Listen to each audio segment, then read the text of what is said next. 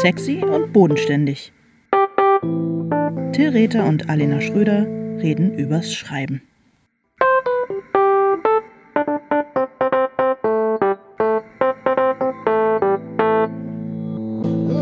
Hallo Till. Hallo Alena. Na? Na, lange nicht gesehen, lange nicht gehört. Schön, Ja. dass du wieder da bist. Danke, schön, dass du wieder da bist und wie äh, äh, wohl und erholt und äh, sommerlich du aussiehst. Oh, ist deine Verbindung nicht in Ordnung? Deine Skype-Verbindung? Okay. Ach, man soll, jedes, man soll jedes Kompliment annehmen, was man kriegen kann. Ich habe gestern, äh, ich habe ja zum wiederholten Male meine äh, gesamten Papiere verloren und bin ja glücklicherweise auch in, äh, in Behandlung. Ich glaube, meine Therapeutin sagt, das bedeutet, dass ich einfach alle Verantwortung abgeben will. Also, dass ich zweimal meine Dass Brieftasche... du gut loslassen Ja, kannst. Du kannst gut loslassen. Genau, einfach. also dass ich sozusagen einfach, äh, indem ich dann keine äh, EC-Karte, eine Kreditkarte, keine, keinen Führerschein und nichts mehr habe, dass ich halt nichts mehr machen kann und dass das halt mein Wunsch ist, für nichts mehr verantwortlich und zuständig zu sein. Ähm, ich finde es total faszinierend und ich glaube, es stimmt. Ich habe dann wiederum gedacht, wie scheiße kann man sein? Also ich dann, dass das Unterbewusstsein so einen Scheiß will und dann ist man ja doch wieder für alles verantwortlich und zuständig. Nämlich ähm, zum Beispiel dafür neue Ausweispapiere zu machen. Und ich habe gestern Abend, gestern Nachmittag im Einkaufszentrum im Fix-Fotoautomaten biometrische äh, Passfotos gemacht für Führerschein. Oh, Und, oh, oh, oh, ja. oh. Ja, ich ahne. Bitte. Und ich habe mir die dann danach äh, in der Neonbeleuchtung des Mercado Einkaufszentrums im dritten Stock, äh, als sie aus dieser ähm, Auswurf, äh, aus diesem Auswurfschlitz wie so eine flatternde Zunge rauskam, habe ich mir die angeguckt und habe gedacht, dieser Mann sieht nicht aus, als hätte er sich im Urlaub erholt. ja, das ist doch die alte Weisheit. Wenn man aussieht wie so ein biometrisches Passbild, dann ist man definitiv. ja, aber Aber niemand sieht, niemand sieht so aus wie sein biometrisches Passbild. Ich habe äh, mein biometrisches Passbild Trauma. Erlebnis war, dass ich, ähm, als die gerade eingeführt wurden, welche habe machen lassen, um mir Ja. einen äh, neuen Pass äh, ausstellen zu lassen. Und dass die Frau, die das entgegengenommen hat und halt auch prüfen musste, ob das dann den biometrischen Ja, Anforderungen, ja. und ich habe das extra im Fotostudio machen lassen, also nicht selber im Automaten, ob das den biometrischen Anforderungen entspricht, äh, dieses Foto durchs über so eine Matrize irgendwie äh, geschoben hat, wo so Gesichtsformen irgendwie äh, aufgezeigt waren und mir dann gesagt hat, es tut mir Gottes leid, Willen. ihr Gesicht ist zu flächig. Gottes ich kann Willen. Ihnen leider kein, wir können das Foto nicht verwenden. Sehr gut. Ich, danke. um Gottes Willen. Weiß ich jetzt auch nicht, wie ich äh, daran was ändern kann, aber tja, hat dann doch noch geklappt zum Grunde. Ich glaube, sie haben eine Ausnahmegenehmigung nur für mich. Mondgesicht ist mein Gender. Ich dachte, du hättest dir wie Marlon Brando äh, in der Pate irgendwelche ähm, Teigknödel oder so in die Wangen gesteckt, um dein Gesicht weniger flächig zu machen. Und bist dann nochmal angetreten, ey. Nee, ich, äh, nee, ich fürchte, keine Ahnung. Da war nichts zu wollen. Ich lebe ja schon eine Weile mit diesem flächigen Gesicht und äh, bisher hat es mir nicht geschadet. Also insofern sollen die mal klarkommen, ey. Ich finde, das ist echt auch eine ganz, ganz tolle Fläche und flächige Gesichter sind eh beste und ich weiß, wovon ich spreche. Ja, danke, danke. Ich So finde es schön, dass wir unsere flächigen Gesichter hier mal wieder zusammenstecken. äh, und ähm, Ja. wir, ich, wir möchten die heutige Aufnahme Mhm. äh, dem Kollegen Thomas Höps ähm, widmen. Oh ja, was für ein bezaubernder Mensch. Ja, nachdem wir jahrelang ähm, Tassen verschickt haben und dann damit aufhören mussten, weil die Deutsche Post ähm, sich geweigert hat, weitere Tassen von dir anzunehmen, Genau. hat Thomas geschrieben, jetzt habt ihr euch selber auch mal äh, äh, Tassen ähm, verdient. Er hat es viel schöner formuliert, weil er echt ein sehr guter Autor, guter Krimi-Autor und toller Kollege ist und hat uns diese Tassen, äh, ich wollte dir eigentlich deine letzte Woche äh, vorbeibringen, aber es ging dann nicht. Ähm, er hat uns zwei wunderschöne Tassen mit einem Kopfhörer und sexy und bodenständig Schriftzug ähm, geschickt und darüber ist dieser, äh, ist so ein Dialog in ähm, orangefarbener, aber geschmackvoller ähm, Schreibschrift. Weißt du, was ich meine? Ja, ich glaube schon. Das ist unsere Catchphrase. Offenbar. Ich wusste nicht. Ich wusste nicht, dass das unsere Catchphrase ist, aber jetzt weiß ich Und nachdem, ich habe dann vorhin ähm, allerdings, wir haben uns äh, vorher schon eine Stunde unterhalten und zwar haben wir über die ähm, Buchpremiere von Treue Seelen am 18.08. im Pfefferberg Theater in Berlin-Prenzlauer Berg gesprochen und die von dir ähm, zum Glück moderiert wird. Und ich habe mich zwischendurch wieder in irgendwelche Sachen verstiegen und habe mich dann auch tatsächlich doch wieder dabei ertappt, dass ich gesagt habe, weißt du, was ich meine? Ja, und ich habe geantwortet, wie es, wie es von mir erwartet ist. Ja, ich glaube schon. Ich glaube schon. Aber Ja, du bist einfach zu unergründlich. Ich kann nie ganz genau wissen, was du meinst, ja. weil, ähm, ja. Naja, Also es hat echt, und diese Tasse, es ist so, also das Orange ist wunderschön und ähm, die, die Öffnung in der Mitte ist wirklich, äh, die Aussparung ist super, super richtige Größe für Flüssigkeiten, ist überhaupt das Allerbeste und vielen, vielen, vielen Dank, Thomas. Was für ein, Ja, vielen Dank, Was für ein Thomas. lieber Kollege. Und, ähm, der Zufall will es, dass ich tatsächlich auch noch eine sexy und bodenständig Tasse irgendwo rumstehen Ah. habe. Äh, die geht per Post an dich, weil jetzt kann ich auch wieder laufen, jetzt kann ich auch wieder eine Tasse verschicken. Es ist aber wirklich, und zwar definitiv, die aller, aller, allerletzte. Du kriegst die letzte sexy und oh, wie bodenständig Tasse. toll. Seufz. Ich fühle mich jetzt, Seufzt. Es hat ganz schön lange mich jetzt gedauert. schuldig allen Es anderen Leuten gegenüber, die keine Tasse mehr kriegen. Geht's dir auch so ein bisschen so? Ja, ja, ja, ja, doch, doch, doch. Ich fühle mich auch äh, schuldig. Andererseits, meine Schuldgefühle halten sich in Grenzen, weil ich habe so viele Tassen verschickt und ein halbes Vermögen dafür ausgegeben. Insofern finde ich es schon in Ordnung. Ich fühle mich eher schuldig, dass es jetzt so lange gedauert hat, bis wir Thomas Herbst diesen kleinen Gruß und ähm, haben zukommen lassen und dass ich die eben noch nicht verschickt habe. Weil auch das mit dem Tassenverschicken war ein Quell ewiger und hier sind wir beim Thema unserer heutigen Folge Ja. Schuldgefühle, weil ich es ähm, ganz oft eben nicht ganz so schnell hingekriegt habe, wie ich das eigentlich von mir selber erwarte als serviceorientierter ähm, Mensch, der ich bin. Es gibt immer wieder Möglichkeiten, es sich beim Schreiben irgendwie nett zu machen, zum Beispiel durch Raumbeduftung ähm, oder durch Kerzen oder durch Fertigwerden. Aber es gibt viele Möglichkeiten, es sich richtig schwer zu machen. Und eine davon ist, wir reden ja hier viel über die Sachen, die man eher tut, um es sich schwer zu machen. Eines der großen äh, Themen beim Schreiben, vorm Schreiben, nach dem Schreiben und ums Schreiben herum ist Schuldgefühle. Ja, das stimmt. Es ist, äh, es macht einem das Leben schwer, aber es ist auch ein unfassbarer Motor. Ich würde sagen, ich sozusagen, ich funktioniere zu, zu einem nicht unerheblichen Großteil auf der Basis und befeuert von Schuldgefühlen. Ich habe darüber nachgedacht. Ich habe dir, glaube ich, in der Vergangenheit, wenn du das kurz angerissen hast, da auch immer wieder zugestimmt. Und tatsächlich ist es bei mir auch so die Angst, Leute zu enttäuschen, die mich irgendwie viele Jahre angetrieben hat oder so. Aber ich glaube, es ist bei dir tatsächlich, ähm, also du empfindest, also du empfindest, du hast nicht nur Angst davor, dich mit, ähm, mit Schuld äh, zu beschmutzen, weil du irgendwas nicht leistest, sondern es ist wirklich so, dass du, du empfindest schon beim Schreiben Schuld im Grunde genommen. Ja, ist es Ich so? frag dich, ich frag dich, das hörte sich gerade so an. Achso, das klang, nee, das klang, das klang so nach so einer, nach so einer Nö. Feststellung.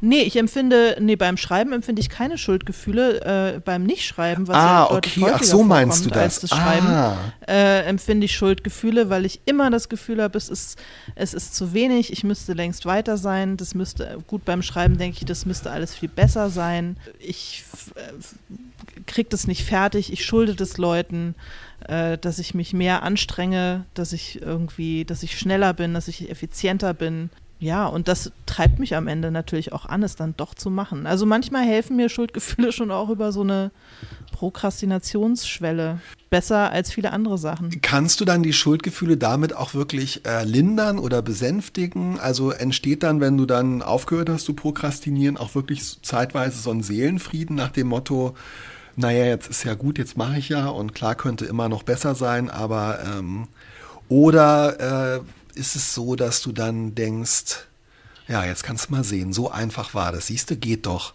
Ähm, warum hast du nicht gleich angefangen? Schön blöd. Hättest du echt Nee, so rede ich nicht Ah, mit okay. mir. So rede ich nicht mit mir. Ich glaube, das ist eher dein, das ist, glaube ich, eher äh, dein Schnack. Ähm, also mit dir selber. mein Schnack, der Klönschnack, den ich mit mir selber halte, ja, ja, am der Infobike. Klönschnack, den du mit dir selber hältst. Vielleicht, Vielleicht. Wie redest, Ähm, wie redest du nee, mit dir? so eigentlich nicht. Also mein, mein, mein, ich würde sagen, meine, meine Schuldgefühl-Benchmark sind ähm, zwei Seiten am Tag. Wenn ich zwei Seiten am Tag geschrieben habe, habe ich keine Schuldgefühle. ähm, Dann denke ich, ist okay. Ja, du lachst. naja, du lachst. ich lache, weil das Oh natürlich Mann, ey. Machst mir Nee, nicht ganz ehrlich, kaputt. ich finde, dass das eine, ähm, eine super hoch angesetzte äh, Benchmark ist. Also das ist schon mal irgendwie wow, okay. Trotzdem, ganz ehrlich, ähm, wie, mich würde es echt mal interessieren, ähm, hast du so eine, also kannst du die innere Stimme äh, verbalisieren, ähm, mit, in der du mit dir sprichst oder kannst du das nicht so machen? Weil ich spreche wirklich so mit mir, wie ich es eben gemacht habe. so äh, passiv-aggressiv, ne? Nö, nicht, pa nicht passiv-aggressiv. Aggressiv. Aggressiv. Aggressiv. Okay, aggressiv. Nee, meine ist eher traurig, glaube ich. So ein bisschen enttäuscht. Ja. Echt? Okay. Ja. Oh Mann, wie schrecklich ist Ja, das. wir müssen aufhören. Warum können damit. unsere inneren Stimmen nicht zusammen äh, die Fresse halten. sich verpissen, äh, die Fresse halten und einen eigenen Podcast machen, der dann gelöscht und nie ausgestrahlt wird? Das wäre eigentlich, ja, das wäre ein guter ähm, Ein guter. Spin-off Ähm, von Sexy und Bodenständig. Die inneren Sexy und Bodenständigen. Nee, die sind eben nicht sexy und bodenständig. Die sind einfach nur traurig und aggressiv. Traurig und aggressiv. Ja. Mhm. Ja. Aber das tut mir echt, ehrlich gesagt, ähm, tut mir das so ein bisschen leid, weil äh, es ist halt sehr, ich, also ich stelle es mir oder ich kenne es ja auch. Nee, jawohl, nee, meine innere Stimme ist immer eher so destruktiv, äh, ag aggressiv, destruktiv und so. Und das führt halt wenigstens dann irgendwann auch dazu, dass ähm, tatsächlich so, ein, so eine Art Selbstschutzmechanismus kickt. Also, dass ich dann so denke, also jetzt reicht's aber auch mal langsam. Also mal, jetzt mal, Brüder, jetzt mal halblang hier, ja. Ja. Also äh, ganz so schlimm ist es ja nur auch wieder nicht. Also tatsächlich, ähm, und das habe ich doch immer schon gehabt. Es gibt dann schon auch so einen inneren Anwalt. Das ist zwar echt so ein total versoffener Typ, der äh, in Wahrheit nach dem ersten Staatsexamen abgebrochen hat und eigentlich sich da irgendwie reingeschlichen hat und äh, noch nie einen Fall gewonnen hat, aber der rafft sich dann so halb über die Schreibtischplatte und sagt, Momentchen mal. Jetzt reicht's mal. Ja, jetzt, rei jetzt reicht's auch mal langsam. Ja. Und während bei so einer traurigen inneren Stimme ähm, äh, kann man seine Nö, innere ich Stimme habe in das schon auch. Ich habe doch, ich habe das, ich habe das schon auch. Ich habe also, ähm, ich, ich kann das schon auch abschütteln, beziehungsweise ich kann es rationalisieren und mir dann doch klar machen, dass es eigentlich, dass es eigentlich affig ist. Aber äh, ich glaube, in dieser irgendwie in dieser Zeit, in der das Arbeiten an einem neuen Projekt so uneigentlich ist, also vor allem so aus äh, Denken und Ausprobieren und vielleicht mal was lesen und recherchieren und noch ein bisschen weiterdenken besteht, ist es halt schwerer, die im Griff zu halten. Ich finde beim Schreiben selber, also wenn ich tatsächlich da sitze und was schreibe, empfinde ich überhaupt keine Schuldgefühle oder nur ganz wenige. Nee, eigentlich gar keine. Da finde ich mich gut. Es ist eher, wenn das, die, die Vorbereitung aufs Schreiben, wo ich mir immer selber sagen muss, nee, es gehört schon auch dazu. Es ist schon vollkommen in Ordnung, dass du heute nichts geschrieben hast, weil du musstest was durchdenken oder du musstest halt was lesen, um weiterzukommen oder so. Aber das ist ja immer so ein ewiger innerer Dialog und manchmal gewinnt halt die traurige, ach schade, naja gut, war, habe ich mir jetzt auch irgendwie gut, ja, traurig, dass du es halt nicht besser kannst, aber naja. Und äh, der, ähm, die innere Anwältin, die bei mir das erste Staatsexamen durchaus geschafft hat, lieber Till, und struggelt, aber äh, ganz gut beieinander ist, ähm, äh, die, ja, manchmal, manchmal gewinnt die dann auch.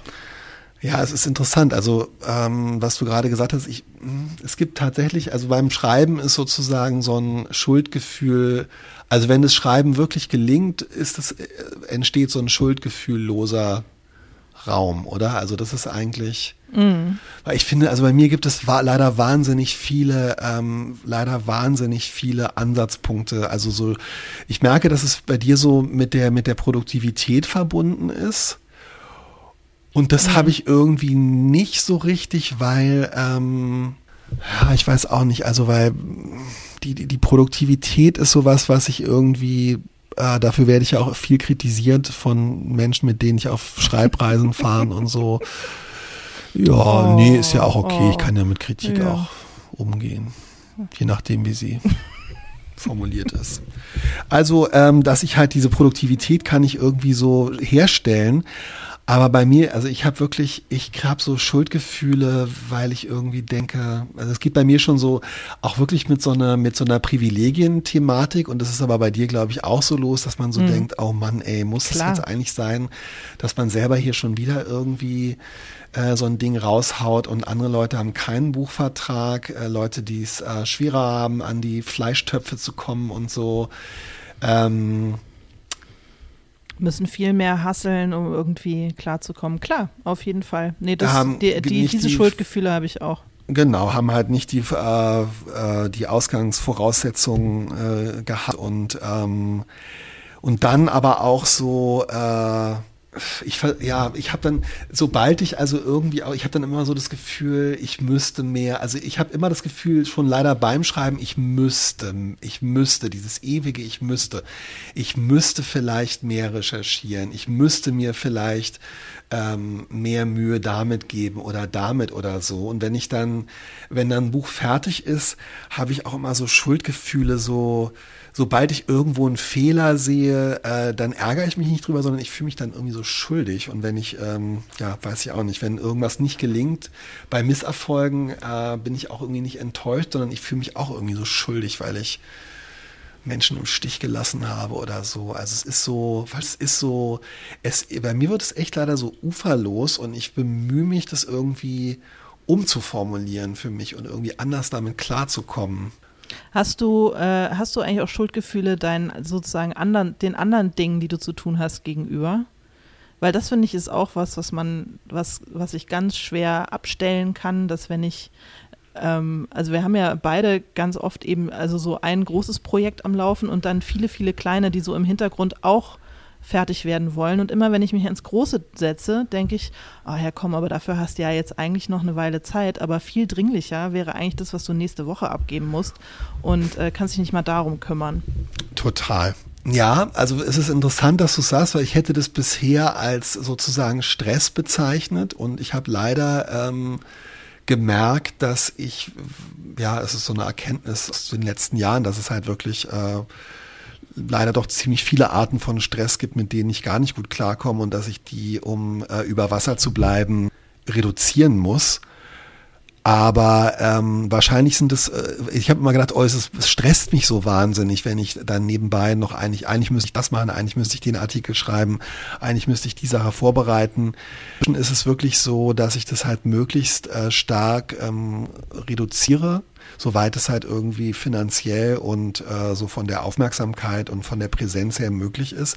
Aber du hast recht, das sind auch, ja, das sind eigentlich so, so Schuldgefühle und das Gefühl, dann anderen wegen also eigentlich immer nur einer Sache gerecht werden zu können. Also es ist so doof, müsste man ja, also eigentlich müsste man das, also eigentlich müsste man sich deshalb ja nicht schuldig fühlen, sondern könnte ja irgendwie ähm, das so empfinden, ja, dass es eigentlich so eine Aufforderung zum Beispiel ist, sich über Prioritäten Gedanken zu machen oder eine Aufforderung ist von der Psyche sozusagen, sich ähm, vielleicht mal erwachsen mit den eigenen Belastungsgrenzen und dem eigenen Zeitmanagement auseinanderzusetzen. weißt du, was ich meine? Also vielleicht ist es, vielleicht, äh, vielleicht müsste man dieses Gefühl äh, in sich selber nicht als, oh nein, ich bin schuldig, ähm, lesen, sondern als, hallo, bitte, kümmere dich mal. Meine innere Stimme ist jetzt Shakira. Ja.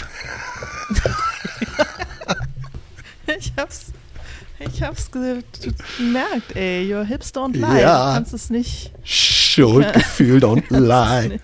Ja, das stimmt. Ich glaube, dass dieser ganze, äh, das ganze Thema Schuldgefühle auch echt ganz äh, fest damit zusammenhängt, dass man lernen muss, seine eigene Arbeit ernst zu nehmen und äh, damit auch eben diese Schuld, diese Schuldgefühle in den Griff zu kriegen. Und ich habe äh, gerade bevor wir losgelegt haben, habe ich noch diesen wirklich sehr schönen äh, Text von Nava Ibrahimi gelesen übers äh, Muttersein und Schreiben. Ich glaube, der ist in einer Anthologie erschienen, aber ich, er ist abgedruckt worden in der Standard. Jedenfalls auf deren Seite habe ich es gelesen. Ich, wir können es aber auch in die Shownotes mitschreiben. Es geht eben um, um, ja, um, das, um das Muttersein und das Schreiben und dass da natürlich äh, Schuldgefühle auch immer eine Riesenrolle spielen, weil man eben, ähm, was ja irgendwie das Schöne ist am Beruf, aber eben das, was man dann auch immer vor sich selber und vor anderen verteidigen muss, nämlich dass es tatsächlich irgendwie eine Arbeit ist, auch wenn man in dem Sinne keinen Chef hat und kein Büro hat. Aber sie, sie beschreibt diese Situation, wie sie quasi ihr heulendes Kind in der Kita-Garderobe versucht zu beruhigen und ihm sagt, du das nicht in die Kita gehen will. Und sie sagt, du musst leider in die Kita gehen heute, weil ich muss arbeiten. Und dieses miese Gefühl dabei zu wissen, na ja, ich muss ja jetzt nicht in irgendein Büro, da wartet ja jetzt irgendwie nicht eine Chefin auf mich oder ein Chef, äh, da sind ja jetzt keine Kollegen, die darauf angewiesen sind, dass ich da auftauche, sondern es wartet in, also in Anführungsstrichen nur ähm, das Manuskript, von dem ich auch noch nicht weiß, ob auf dieses Manuskript eigentlich irgendwer wartet. Also dieses Managen der eigenen äh, Schuldgefühle auch gegenüber der Familie vielleicht und, und, und Menschen, die von einem äh, abhängig sind, jetzt nicht im professionellen Sinne, sondern im, im, im Care-Sinne, ähm, dass man das irgendwie, ja, dass das immer ein Thema ist und dass man eben lernen muss, seine eigene Arbeit so ernst zu nehmen und so ja auch selber wertzuschätzen, dass man sagen kann, ja, das ist meine Arbeit und ich muss arbeiten und deswegen musst du heute leider in die Kita oder du musst dir leider heute eine Tiefkühlpizza in den Ofen schieben, weil ich kann heute nichts kochen oder ähm, ja, das andere Elternteil dazu verpflichten, Care-Arbeit zu übernehmen oder wie auch immer. Ja, das ist echt, äh, ja, das ist super interessant. Ähm Hast du Schuldgefühle deiner Familie gegenüber beim Schreiben? Du, ich versuche das jetzt hier gerade, also ich bin, ähm, ähm, das hat natürlich auch viel damit zu tun, ähm, diese Grenzen halt viel klarer irgendwie äh, zu, zu definieren zwischen der Arbeit und anderen Sachen. Also das entsteht ja, wenn man das ernster nimmt mhm. und äh, respektiert, dann würde ich das für mich zum Beispiel auch als Einladung betrachten und es ist mir, ähm, ich hatte das früher sehr stark, also ich meine, ich habe angefangen mit dem Bücherschreiben als ähm, als mein Sohn in die Kita gekommen ist und meine Frau eigentlich, ähm, also Diana hat damals Vollzeit gearbeitet, annähernd, und ich hab, war eigentlich alle Nachmittage, glaube ich, bis auf einen mit dem Sohn, dem Sohn, ähm, ich habe den Namen vergessen, äh, zusammen. Und das war dann so, dass ich immer, also es, ich hatte wirklich so den ganz hohen Anspruch. Ich habe äh, damals natürlich am, am, am Esstisch oder am Küchentisch gearbeitet. Ich hatte kein Büro oder so, kein Arbeitszimmer. Und es war für mich klar, ich muss irgendwie was geschafft haben, bis ich ihn abhole. Und wenn er ähm, nach Hause kommt, ähm, muss das irgendwie auch alles weg sein. Und wenn ich irgendwie dann nochmal was telefonieren muss, und ich hatte schreckliche Schuldgefühle deshalb. Also auch wirklich in, glaube ich, ähm, mhm. so wirklich tatsächlich in so einer Assimilation, in so eine, damals also wirklich wie so eine sozial gelesene Mutterrolle oder so, die ich da für mich dann auch so wahrgenommen habe und das irgendwie so ihn so Mütter, so eine mütterliche Figur für ihn, glaube ich, sein wollte und mit Schuldgefühlen. Inzwischen denke ich, dass ich so, ja, das ist so, glaube ich, dieses Problem, ähm, dass ich immer so das Gefühl habe, es hängt so wahnsinnig viel von mir und äh, von meinem Urteil, das ich über mich selbst so als Mensch fälle und das schwingt ja offenbar in dem Text auch vielleicht mit. Oder ist überhaupt ein Thema, das hängt, also so viel, was ich in der Arbeit mache, äh, wirkt sich so psychologisch so irre stark darauf aus, wie ich mich so als Mensch wahrnehme und wie ich mich als Mensch beurteile und so. Und das mhm. ist natürlich beim Schreiben super schwierig, weil ähm, es ist natürlich ein, ein, Job, wo Leute, LeserInnen und KritikerInnen und Leute, die auf dein Buch überhaupt reagieren, es hat ja immer irre, irre, irre viel mit dir zu tun. Also ähm, es ist halt so, man selber sagt ja auch eher, wenn man ein schlechtes Buch liest, denkst du halt, der Autor oder die Autorin ist echt bescheuert oder die mag ich irgendwie nicht oder verstehst du, ich, äh, ich, äh, ich fühle mich immer schon so gejudged mhm. und dann mache ich das halt auch noch selber und ich glaube, es wäre wirklich auch ein Zeichen von Respekt der Arbeit gegenüber, sie viel mehr als eine konventionelle Arbeit zu lesen sozusagen und zu sagen, das ist vielleicht ein wichtiger psychologischer Teil von mir, aber ich bin nicht diese Schreibarbeit und diese ganzen Schuldgefühle. Ah, ja. Trotzdem glaube ich, dass es für Mütter nochmal wirklich ähm, es gab halt für, für Männer über Jahrhunderte diese Möglichkeit, aus diesem Schuldgefühl aus es gar nicht haben zu müssen. Das war völlig klar, weil die, die Arbeit des, äh, des schreibenden Autos, wir haben da oft drüber gesprochen, das Genie darf halt ja. nicht durch den, ähm, durch den Kinderwagen im Flur behindert werden, geschweige denn durch die Geräusche aus oder neben dem Kinderwagen. Und das war völlig klar. Und da brauchte kein irgendwie Schuldgefühle zu haben. Ja, und also ich äh, ähm, merke das jetzt. Ich, ich glaube, die wirklich die Zeit, die am ehesten frei ist von Schuldgefühlen, ist tatsächlich, wenn wir auf äh, Lese, äh, Schreibreise gehen, nicht Lesereise, sondern ja, auf Schreibreise total. gehen. Total, du hast total ähm, recht. Ja. Weil das ist irgendwie lange vorher vereinbart, das ist von allen wird es akzeptiert, das ist halt dann immer so eine Woche und während dieser einen Woche äh, existieren irgendwie überhaupt keine Schuldgefühle, weil man wirklich nichts anderes zu tun hat, als seinen Kram zu schreiben und ähm, halt einmal was kochen muss für genau. die anderen und sich dann ansonsten muss man halt irgendwie zusehen, dass man sich selber sein Käsebrot irgendwie belegt. Aber das ist im Grunde die, ähm, die Zeit, wo ich am wenigsten Schuldgefühle habe. Ich bin ja jetzt gerade, also es fängt jetzt so ein bisschen an, dass ich so Lesungen habe mit äh, junge Frau und äh, wegfahre, auch relativ viel wegfahre im Herbst, wenn es mit der Pandemie alles so irgendwie händelbar ist. Und äh, das ist vollkommen in Ordnung. Also für meinen Mann ist es vollkommen in Ordnung, für meine Kinder ist es vollkommen in Ordnung. Aber ich vermisse die halt, wenn ich unterwegs bin. Und ich habe auch immer, obwohl alle beteuern und auch glaubhaft versichern, dass es richtig ist und dass es okay ist und dass alle wirklich ohne mich klarkommen und so weiter. Und die sind ja jetzt auch nicht mehr klein. Äh, habe ich, während ich dann da irgendwie unterwegs bin, diffuse Schuldgefühle, dass ich nicht da bin. Und ich glaube, da muss ich mich erst gewöhnen, die irgendwie abzuschütteln. Das geht mir auch so und es ging mir vor allem auch wirklich noch ganz intensiv so, als meine Kinder im Alter deiner äh, deiner Söhne ähm, waren. Also es ist wirklich, äh, es geht wirklich mit den Teenagern geht es äh, von Minute zu Minute leichter und die Schuldgefühle werden weniger, weil die merkliche Erleichterung, wenn ein, weg ist. Ein Esser und ein Kommentator weniger im Haus ist, ist einfach so groß. Ja, genau. ja das hört und sich jetzt an. dann fragen die Leute bei der Lesung und das ist total schön. Ich meine, ich könnte jetzt einfach mich irgendwie so dermaßen baden in diesem Erfolg und das tue ich auch und ich genieße es total. Ja. Die Leute sind so bezaubernd und so. Und dann fragen sie halt immer, ähm, ja, wie ist denn das? Schreiben Sie denn schon an was Neuem und so und wann ist es denn soweit? Und dann kicken natürlich auch schon wieder die krassen, also anstatt dass ich das jetzt einfach genieße, ja, habe ich die ganze Zeit Schuldgefühle, weil ich mit dem Neuen einfach noch nicht so weit bin, wie ich sein wollte und wie es vielleicht äh, erwartet wird. Und dann habe ich Angst, dass es nicht so gut wird, wie manche das vielleicht erwarten, dass ich mich damit voll auf die Fresse lege einfach. Ja, kleiner Tipp. Ähm, veröffentliche drei Bücher in einem Jahr, dann fragt dich niemand mehr, wann denn mal was Neues von dir kommt. Und Leute sind eher erleichtert, wenn sie feststellen, dass du gerade nicht an was Neuem schreibst. 2022, das, Räterlo ja, äh, das räterlose Jahr. Ist, äh, ähm, die Frage ist dann eher, du arbeitest jetzt aber nicht an was Neuem schon, oder?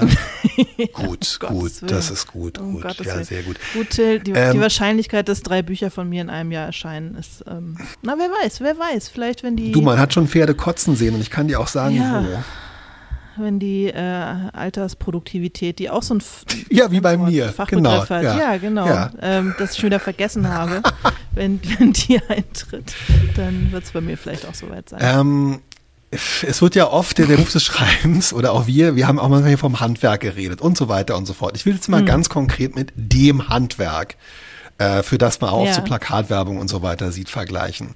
Wir hatten einen ähm, wirklich äh, katastrophalen äh, Schimmelbefall in der Wohnung hinter so Trockenbauwänden. Ja. Und es hat sehr lange gedauert, bis äh, unsere Hausverwaltung äh, sich bereit erklärt hat und äh, sich in der Lage sah, eine Firma zu bla bla bla, verständigen, die das macht, eine ganz nette Handwerksfirma, tolle Leute und so weiter. Und dann sollten die, wir waren zwei Wochen oder zwölf Tage im Urlaub und dann war irgendwie klar, die verschalen äh, den größten Teil unserer Wohnung, äh, reißen diesen Schimmel raus, sanieren das. Und in der Zeit kann niemand die Wohnung betreten. Und das sind wirklich auch so wie so CSI-mäßige Reißverschlusstüren und so weiter und so fort. Und wenn wir kommen, ist das aber alles wieder weg. Und dann kamen wir an einem Samstagabend äh, vom Flughafen ohne Gepäck, weil das verloren gegangen war und ähm, betraten unsere Wohnung und es war eigentlich alles so mit Plastik abdeckt und es waren so äh, so Holzgitter, so CSI-mäßigen Türen und ähm, Wände waren rausgerissen und ähm, es war nichts fertig worden. Ruft halt äh, Diana da an bei der Firma und dann gibt es Erklärungen dafür und dann kommt jemand und die Leute von der Firma sind super nett. Also die tatsächlichen Handwerker, die kommen, sind immer super nett, sehr konstruktiv und so weiter. Und es gibt auch immer Gründe und so. Und es ist so faszinierend, weil uns, für uns ist das wirklich eine, also ich meine, es ist echt belastend. Es gibt viel, viel schlimmere Sachen, grausame Sachen passieren, aber es ist dann tatsächlich doch ein bisschen eine Belastung. Ähm, mhm. Worauf ich hinaus will, keiner von diesen Menschen, die wir damit konfrontieren, reagiert irgendwie mit Schuldgefühlen. Die sagen dann schon, das ist richtig doof gelaufen und also der gestern der Typ auch voll nett, er so, ich, ich, möchte, ich hm. möchte mich entschuldigen, ist wirklich, also ist einfach nicht gut gelaufen. Aber ich merke denen an, die gehen nach Hause und es ist nicht so, dass die dann abends da sitzen vom Fernseher und die ganze Zeit schweift ihr, genau. Warum ist es in unserem Fakt, und, und die machen oh, das genau shit. richtig, ich verlange von keinem, äh, von keinem Schimmelsanierer, dass er abends im Bett na, äh, nachts wach liegt und denkt, Mensch, der arme Reter, ey, der hat's eh schon so schwer und jetzt auch noch das hier, ey, alter, alter, hören Sie auf, hören Sie auf. Das erwarte ich nicht, im Gegenteil, ich feiere die dafür. Warum ist es in unserem Job nicht so? Warum äh, ja, gute Frage. Keine Ahnung. Vielleicht haben das aber auch nicht alle. Vielleicht gibt es hm, ganz viele das Leute, sein, die sehr beide, erfolgreich Bücher schreiben, die null ja, Schuldgefühle haben. Das kann echt sein. Das ist echt die absolute Freakshow hier irgendwie. Ey. Gut, dass es niemand hört. ja, wir müssen mal aufhören damit. Was hältst du eigentlich von, also ich meine, ich, wenn ich so drüber nachdenke, sind Schuldgefühle natürlich auch als Romanfiguren äh, mhm. Antreiber ja, also zumindest, also in meinem letzten Buch und auch in meinem nächsten Buch werden, werden Schuldgefühle, wird das sein, was die Leute, Schuldgefühle und werden mit die, die treibenden Kräfte meiner Romanfiguren sein. Okay, das finde ich gerade super faszinierend, ehrlich gesagt. Ähm ich finde, Schuldgefühle wegen irgendwas, was äh, vorher passiert ist, sind einfach äh, sind einfach immer eine super Erklärung, warum Menschen bestimmte Dinge tun oder warum ja, sie sich stimmt, überhaupt auf recht. den Weg machen und so weiter und oder warum sie noch irgendwas äh, halt eine Schuld begleichen müssen, warum sie in irgendeiner Form aus ihrem Alltag ausbrechen. Und, ist das ähm, die Bestseller-Formel? Ja, vielleicht ist es auch ein bisschen wahrscheinlich. Das ist die Bestseller-Formel, Leute. nee, glaube ich nicht. Aber ähm, für, ich habe das Gefühl, für mich funktioniert es als ähm, äh, beim Figurenzeichnen funktionieren Schuldgefühle. Offensichtlich kann ich die, kann ich mit denen ganz gut arbeiten. Insofern ich finde das, auch was Gutes, ja, weißt du? Ich finde das total so interessant, was du gerade sagst. Darüber habe ich mir, also darüber habe ich mir jetzt im Zusammenhang mit dem Thema heute keine Gedanken gemacht, aber es ist super schlüssig. Und ich glaube, ganz, ganz klar ist es bei mir jetzt tatsächlich doch auch geworden, als wir sprachen über die äh, Heroines Journey. Es beginnt damit, dass eine Figur äh, zum Beispiel so ein familiäres Netzwerk ähm, verliert. Also es geht eigentlich darum, dass eine Figur einen Verlust erleidet. Mhm und sich dann ein neues Netzwerk schaffen muss oder dass eine Figur irgendwie entthront wird oder erniedrigt wird und äh, sich dann aufrappeln muss.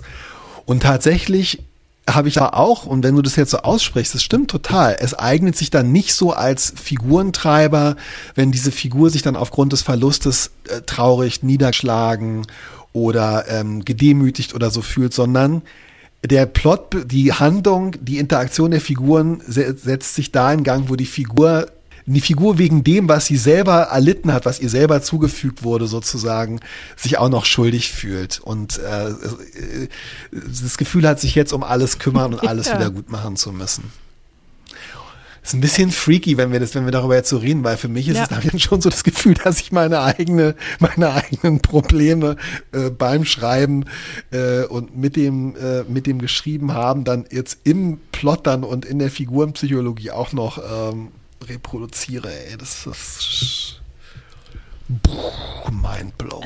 Ja gut, aber so läuft's. Also ich meine, wenn man sich das ja, jetzt auch, alles recht, noch aus den Fingern saugen müsste. Aber man, wie interessant, wie interessant ist das, was du gesagt hast. Ja, weißt du, was ich meine? Vielleicht schreibe ich doch ein Buch wieder. Und vielleicht schaffe ich sogar noch, dass im Dezember ja, rauskommt, wenn ich mich jetzt richtig, richtig, richtig reinknie, ey. ja.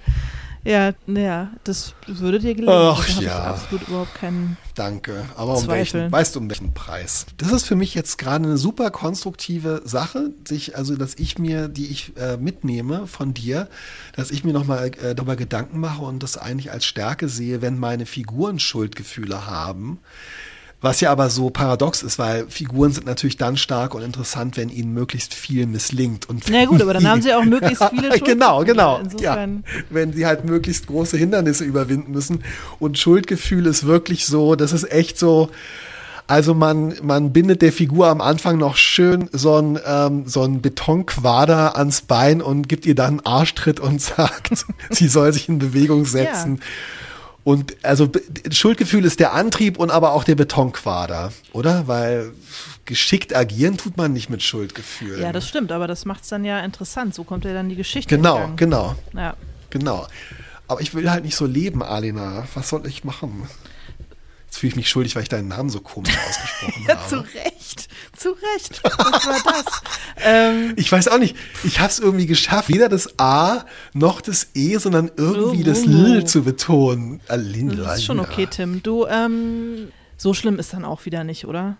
Also ich meine, man, wir werden die, das, ich glaube, das, die werden wir auch mit der besten Therapie so richtig nicht los. Ich glaube, das ist einfach so ein bisschen äh, in uns drin und ähm, Ich will meine Therapeutin mit sowas auch nicht belasten. Ja, fühlst du dich schuldig deiner Therapeutin Ja, gegenüber, ja, wenn du sie ja, nicht genug schon oft, entertainst? sehr oft, ja. Ja. Äh, glücklicherweise ist es, weil sie das ja sehr gut und beruflich macht, auch total klar und sie ähm, äh, äh, reißt mir dann auch immer wieder die Maske vom Gesicht und mein Schuldgefühl wird dahinter klar. Ich gucke auch immer auf die Uhr, ob, äh, ob das jetzt nicht für sie stressig wird äh, und ob es jetzt langsam auch mal zum Schluss kommen müsste und so. Äh, Aber weißt du, was ich mir hier aufgeschrieben habe? Und das finde ich letztendlich irgendwie auch, ähm, ich habe heute Morgen dann so überlegt, naja, Schuldgefühle, es ist so geil, weil mir geht es auch so. Es gibt so diesen Sweet Spot und darauf freue ich mich jetzt gerade, wenn ich endlich anfange, Treue Seelen 2, To Troy, To Soul, äh, endlich irgendwie zu schreiben, dass ich dann irgendwie mich auf diese schuldgefühllose Zone freue. Und dann habe ich aber aufgeschrieben, was es so für Quellen von Schuldgefühlen beim, beim und ums Schreiben gibt. Und ich habe dann aufgeschrieben, äh, also dass ich halt Fehler und dann so, weil jetzt fallen mir halt an den Büchern so Fehler auf. Und dann fällt mir halt irgend, dann habe ich so Schuld, weil ich irgendwie mich so verantwortlich fühle für Leute, die vielleicht das Gefühl haben, ich habe über sie geschrieben oder Leute, die das Gefühl haben, ich habe nicht gut genug recherchiert, Ah. weißt du, solche Sachen. Und dann, Interessant. ja, Ich hake gleich. Genau, ich wollte gerade was. Positives sagen. Dann habe ich irgendwie aufgeschrieben, ich habe so auf, dann auch so Schuldgefühle, wenn irgendwie so ein Misserfolg eintritt oder äh, und so.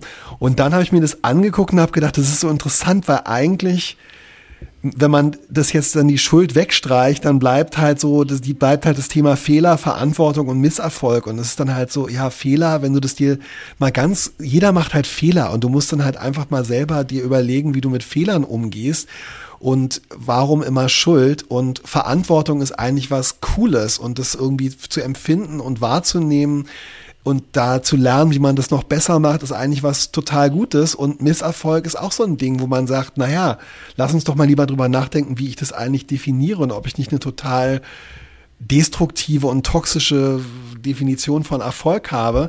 Verstehst du, ich habe dann gemerkt, dass die Auslöser bei mir von Schuld eigentlich ganz konstruktive Themen sein könnten, wenn ich nicht immer sofort in dieses Schuldding reinlatschen würde. Aber Leute, sich Leuten Ja, gegenüber schuldig fühlen, äh, die vielleicht nicht richtig gut äh, dargestellt oder missrepräsentiert oder ausgebeutet werden, dem, was man sich ausgedacht hat.